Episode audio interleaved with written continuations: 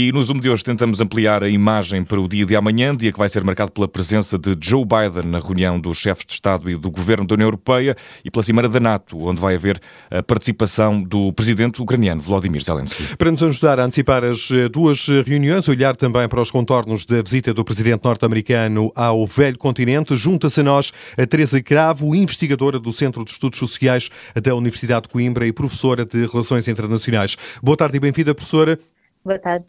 Começava por lhe perguntar uh, que mensagem uh, procura Joe Biden transmitir com esta visita à Europa. Um, essencialmente de que uh, os Estados Unidos se mantêm comprometidos com esta situação pelo tempo que a situação o exigir um, e que e uma necessidade clara de galvanizar os aliados uh, e promover e estimular a união dos aliados em relação à sua oposição à, à Rússia. Um, isto obviamente depois tem várias dimensões. Um, do ponto de vista de, de, galvanização dos aliados, há aqui, obviamente, uma necessidade muito clara de uh, tranquilizar, em específico, os países que se sentem mais ameaçados por esta invasão, nomeadamente a Polónia, um, e também, uh, de alguma forma, mostrar que há aqui uma necessidade de iniciar novas fases em que um, o que se passar do ponto de vista de assistência militar à Ucrânia tem que ser coordenado e, portanto, há uma necessidade de coordenação dessas novas fases de assistência militar e também de novas ações que estão a ser anunciadas. Na quinta-feira vão ser anunciadas novas sanções, uh, se bem que o Presidente Biden, ou a, a Casa Branca, tem estado a, a referir com muita intensidade não só o aumento de sanções, mas sim, muito especificamente, garantir que aquelas que já estão uh, em cima da mesa são de facto cumpridas, ou seja, evitar que haja capacidade de fuga essa, ao cumprimento dessas sanções. Um, depois há, há, outros objetivos, obviamente, que são importantes aqui uh, do ponto de vista de, um, de, um compromisso que já, já vem de algumas semanas do ponto de vista dos Estados Unidos, que é o de uh, ajudar a garantir a segurança energética da da Europa e, portanto, nesse sentido, ações que possam diminuir a dependência energética da Europa em relação à Rússia, uh, em que houve aqui alguma divergência, portanto, a, a, Europa quer diminuir em dois terços até ao final do ano as importações de óleo e de gás russo, enquanto que os Estados Unidos, que estão numa situação, obviamente, muito mais favorável a uma decisão mais drástica, uh, baniram essa mesma importação. Um, ah, e, portanto, é, é, importante também aqui haver alguma alguma tranquilidade do ponto de vista de que, as, apesar das diferenças, há aqui uma união grande em relação à, à, à posição central da oposição à Rússia. Um, e penso que a mesma coisa em relação, por exemplo, às divergências em termos de que tipo de assistência militar é que pode ser dada. Portanto, houve, há uma divergência entre os países que têm uma tomada de posição bastante mais ofensiva contra a Rússia, nomeadamente com a sugestão de envios de aviões de combates. Há um, aliados que que receiam que essa escalada decorrente de uma tomada de decisão dessas possa ser bastante uh, provável e, portanto, uh, não querem tomar esse tipo de iniciativa. Portanto, eu acho que o Presidente Biden também quer mostrar que, apesar de algumas divergências, há, acima de tudo, uma união e que os aliados se mantêm comprometidos na oposição franca e assertiva à invasão da Rússia. E, e olhando para, para o, o encontro entre Biden e os líderes europeus, há precedentes do encontro a esta escala? O que é que vai ser desta esta reunião? É mais um, um momento simbólico de demonstração de união ou vai haver também coisas concretas em cima da mesa, uh, Teresa? Eu acho que a, questão simbólica é muitíssimo importante. Esta é a terceira viagem do, do presidente Biden como como presidente do ponto de vista uh, dos Estados Unidos, não é? Como presidente uh, dos Estados Unidos a uma visita a um, a um, um, país estrangeiro e, portanto, a sua necessidade de vir à Europa, ou o que é sentido como uma necessidade de vir à Europa nesta uh, situação em específica, tem uma, uma, dose simbólica muitíssimo importante.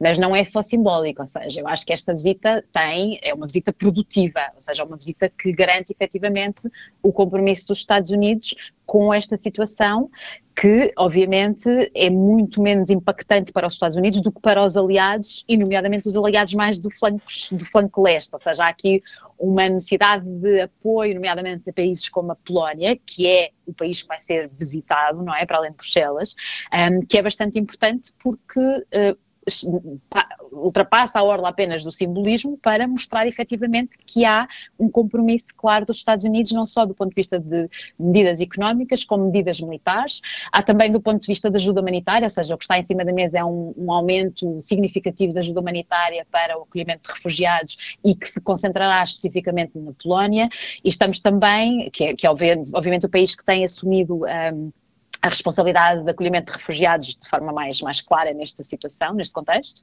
Um, e há também, obviamente, aqui uma questão que está em cima da mesa, que é a Polónia já é um país que já esteve que, onde existe maior mobilização e concentração de forças neste momento, até por causa da sua situação em termos de fronteira, tanto com a Ucrânia como com a Bielorrússia, e está em cima da mesa essa concentração se manter e ser aumentada. Portanto, eu acho que há várias medidas que estão em cima da mesa. E é também por isso que Biden vai à Polónia, uh, Teresa.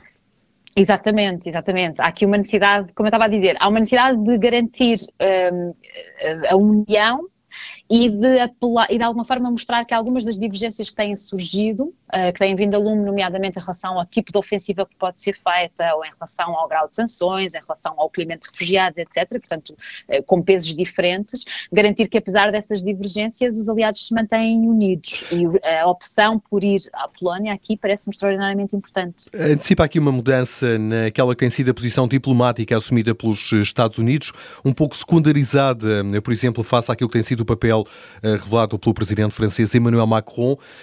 Virá mais à tona eh, o esforço diplomático eh, dos Estados Unidos ou essa diplomacia tem que continuar a ser gerida com pinças para não ferir a suscetibilidade de Moscou? Um, eu acho que o que acabou de dizer não é incompatível, ou seja, claro que há aqui um receio de escalada que é eh, muitíssimo importante que esteja à cabeça das preocupações dos líderes aliados, nomeadamente dos Estados Unidos, ou seja, um, o receio de tomadas de posição, nomeadamente do ponto de vista militar, mais assertivas e mais ofensivas, e uh, o facto desse tipo de uh, tomada de decisão ter implicações diretas na possibilidade de uma escalada, nomeadamente de armas químicas e biológicas, como tem vindo a ser falado, e eventualmente de armamento nuclear, é, eh, quer dizer, é essencial que esteja em cima da mesa e que continue a presidir essas preocupações. E, portanto, desse ponto de vista, as ações eh, diplomáticas, mas tais como as outras ações que estão em cima da mesa, do ponto de vista de sanções, do ponto de vista de eh, ajuda militar, etc., têm que ser, de alguma forma, equilibradas com a necessidade de prevenir o conflito prevenir a escalada do conflito. Um, dito isto, to it. Não há dúvidas nenhuma que esta visita de, do Presidente Biden à Europa, e nomeadamente à Polónia, é uma demonstração de força. Uhum. Uh, é, é, garantir à Rússia que esta situação, e principalmente agora em que de alguma forma se entende que, este, que infelizmente esta guerra se vai prolongar e vai continuar a ter custos humanitários uh, altíssimos, que os Estados Unidos vão continuar comprometidos pelo tempo que for necessário. Eu acho que essa, esta demonstração de força é também nesse sentido. E, e, já relativamente aqui à cimeira da NATO, com, também com participação de Vladimir Zelensky, quais é que são os pontos expectáveis desta reunião? Poderá ser discutido o envio de uma força de paz da NATO para, para território ucraniano? As declarações de Lavrov, conhecidas eh, hoje, revelam eh, de alguma forma que isso pode ser uma intenção. Lavrov diz que Moscou responderá com, com força a um envio eh, de, de uma força de paz da NATO. Será um ponto em discussão nesta reunião? Eh, calculo que sim, sim, sim. Uh, mas eu não tenho dúvidas nenhumas de que uma missão de paz da NATO não pode nunca ser entendido como uma missão de paz do outro lado. E uhum. nós temos que ter total consciência disso. Tal como também, convém dizer, nós não aceitámos a ideia de que havia uma operação de paz por parte da Rússia na região do Donbass, certo? Portanto, obviamente há aqui uma simetria do ponto de vista de, de interpretação do contexto. O contexto é um contexto de guerra mesmo que nós queiramos, uh, e a mim nem, nem me parece fazer grande sentido, mas mesmo que nós queiramos utilizar aqui rótulos uh, de uh, missão de paz, de operação de paz, etc., de um lado ou do outro, ela vai ser sempre interpretada uhum. como uma ofensiva militar. E, portanto, vai, vai, a outra parte vai reagir em conformidade. No meu entender, mas obviamente esta é a minha opinião e não, e não em relação ao que é que se vai passar na, na, nessa cimeira, na minha opinião, isto, isto seria uma ofensiva, portanto, uma, uma, uma, atitude ofensiva bastante problemática do ponto de vista do receio da escalada, de, da escalada do conflito. Eh, como é, como é que interpreta a declaração hoje feita pelo Ministro dos Negócios Estrangeiros eh, russo, Sergei Lavrov, eh, precisamente a este a propósito, dizendo que nunca aceitaria que isso abriria caminho a um conflito direto com os países da NATO, a intenção de enviar uma força de paz da Aliança Atlântica para território ucraniano? Sendo, sendo, que, sendo que sim, sim. não parece que, tenha, que seja um assunto que tenha estado nos últimos dias em cima da mesa. Portanto, como é que, como é que interpreta essa É uma antecipação. sim, sim, eu percebo o que está a dizer. Sim, desse ponto de vista é uma antecipação, ou seja, atenção ao que vai ser discutido desse lado, porque do nosso lado nós vamos interpretar sempre desta forma, como, uma, como um ataque. E, portanto, não como uma missão de paz, mas como uma força militar ofensiva que depois tira, terá a sua resposta uh, militar também. E, portanto, eu acho que aqui uh, esta, esta escalada, para mim, parece muitíssimo problemática. Uhum. Mas isto numa perspectiva de resolução do conflito, que é o que eu acho que tem que estar em cima da mesa neste momento. E como é que vamos As demonstrações de força, deixa-me só dizer, sim, sim, a, a, a, desculpa, a, demonstração de força aqui uh, é justificada do ponto de vista da, daquilo que são as tomadas de posição que depois têm que ser, de alguma forma, alvo de discussão na mesa das negociações. Uhum. Mas é essa, e tem que ser essa e apenas essa, o interesse, a, a, necessidade de fazer este tipo de demonstrações de força. Uhum, uhum. Não é no sentido de escalar o conflito, é no sentido de garantir que efetivamente uh, há alguma capacidade de negociação, e portanto isso é natural em todos os conflitos que são alvo de negociação, não é? Em que obviamente há aqui uma tentativa de, no terreno, ganhar vantagem militar e política para depois recolher as vantagens dessa mesma, de, desse, dessa situação depois na mesa das negociações, e só assim se entende que se possa falar uh, e se possa até antecipar jogadas do outro lado para nesse contexto dizer o que é que é aceitável e o que é que não é aceitável. Uhum. Nessa perspectiva, do ponto de vista negocial, eh, estamos num momento de impasse, eh, não há uma clara vantagem militar de qualquer uma das partes para que possamos chegar a um cessar-fogo eh, e a um roteiro para a paz?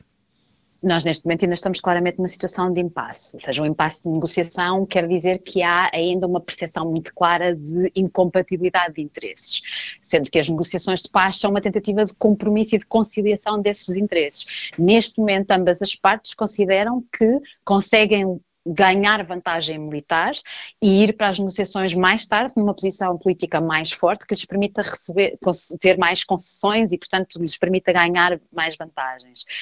Um, essa, esse, essa situação pode ser uma situação muito complicada do ponto de vista de prolongamento do conflito. Basta olharmos, por exemplo, para a situação na Síria, uh, que uhum. dura há mais de 10 anos e em que as várias negociações que têm sido uh, alvo, que têm existido do ponto de vista das altas instâncias, em Genebra, etc., não têm têm dado resultado.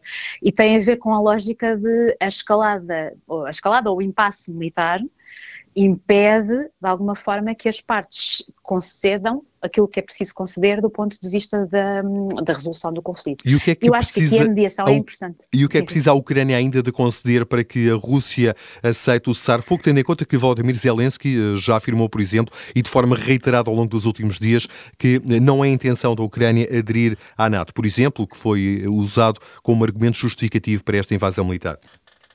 Sim, sim. Eu acho que o Presidente Zelensky aqui teve, com toda a sinceridade, teve bastante bem. Ou seja, é, é importante uh, percebermos aqui que é. Uh, o Presidente Zelensky percebe que neste momento a NATO não estaria sequer disposta a, uh, a uma adesão da, da, Ucrânia e, portanto, não faz sentido manter isso em cima da mesa e, portanto, ceder nesse ponto do ponto de vista das negociações. Isto não quer dizer, atenção, que nós não tenhamos de ter em consideração, porque temos que ter, a autodeterminação e aquilo que é a independência política da, da, da Ucrânia. Claro. Claro. Mas não há dúvida nenhuma que a situação que nós estamos a assistir em termos de guerra na Ucrânia é bastante mais alargada do que, um, digamos que a oposição política ou militar entre a Ucrânia e a Rússia. E, portanto, uh, também o impacto do ponto de vista das negociações também tem a ver com isso, porque o contexto é francamente mais alargado. No meu entender, uh, a, a, negociação e a resolução deste conflito exige mais atores do que muito simplesmente a Rússia e a Ucrânia. Uhum. Uh, e exige, nesse sentido, mais atores comprometidos com essas negociações de paz, a que China, eu também exemplo, não estou a ver. A China, exemplo, a China, claro. Uhum. Uhum. Que não está minimamente interessada em arriscar enquanto não perceber bem para que lado é que vai pender a situação, não é? Mas isso é problemático, porque enquanto estamos todos nesta fase de transição do ponto de vista da ordem internacional, que se está neste momento a, a, a centrar na Europa, mas que não é apenas em relação à Europa, mais este conflito se vai prolongar e a, e a tragédia humanitária é mais do que suficiente neste momento e ela vai crescer, ela vai aumentar. Os ataques indiscriminados vão continuar a aumentar. Isto é muitíssimo problemático do ponto de vista de custo humano. O reconhecimento da independência da região do Donbass uh, e abdicar uh, da integridade territorial uh, ucraniana relativamente à Península da Crimeia serão condições sine qua non para que possamos chegar à tão almejada paz? Um, e é isto aceitável eu, por parte da Ucrânia também. Pois, pois, exato. Ora bem, que é isto que a Rússia quer, pelo menos, ou seja, pelo menos isso nós temos a certeza que a Rússia quer, não sabemos se quer mais do que isto, acho que também dependerá daquilo que será o contexto militar no terreno, mas que é isto que a Rússia quer e, portanto, que tem em cima da mesa, nós sabemos. Se isto é aceitável, eh, eu acho que em relação à Crimeia tenho sérias dúvidas que consigamos voltar atrás. Uh, muitas, muito daquilo que nós fiz, que estamos a fazer agora, uh, de alguma forma devia ter sido feito, nomeadamente sanções a sério, não é? Uh, devia ter sido feito em 2014, na altura da anexação, e não foi. Portanto, uhum. há aqui alguma dificuldade de reverter este tipo de situação. E para todos os efeitos, eu acho que nós temos noção em relações internacionais que é difícil essa reversão, até pelos exemplos que temos à nossa volta, nomeadamente, por exemplo, bem pertinho de nós, a questão do Saara Ocidental, etc. Claro. Portanto, anexação de territórios por parte de atores mais fortes no sistema internacional têm muita tendência a serem um, situações de facto irreversíveis. Eu não, obviamente não é uma situação que me agrade do ponto de vista da minha visão das relações internacionais, mas tenho sérias dúvidas que a situação da Crimeia seja reversível. O resto eu acho que ainda está muito dependente, um, efetivamente, da situação militar, que eu acho mais problemático, mas devia estar ainda mais dependente daquilo que é o progresso das negociações de paz. Um, estes pontos têm que ser debatidos, eles não têm que ser assumidos como uh, se a Rússia põe estes pontos em cima da mesa, eles têm que ser assim. Mas eu acho que há, é importante percebermos que é um conflito assimétrico, a não ser que nós efetivamente alarguemos as discussões e as negociações de paz do ponto de vista de uma arquitetura de segurança europeia, em que a Rússia tem, obviamente, que participar e em que há aqui vários interesses com, eh, de alguma, de alguma forma legítimos em relação a situações de ameaça, de insegurança, etc., que têm que estar em cima da mesa. Professora eh, Teresa Cravo, investigadora do Centro de Estudos Sociais da Universidade de Coimbra, eh, professora de Relações Internacionais, agradeço a sua presença no Zoom de hoje da Rádio Observador. Obrigada eu pelo convite.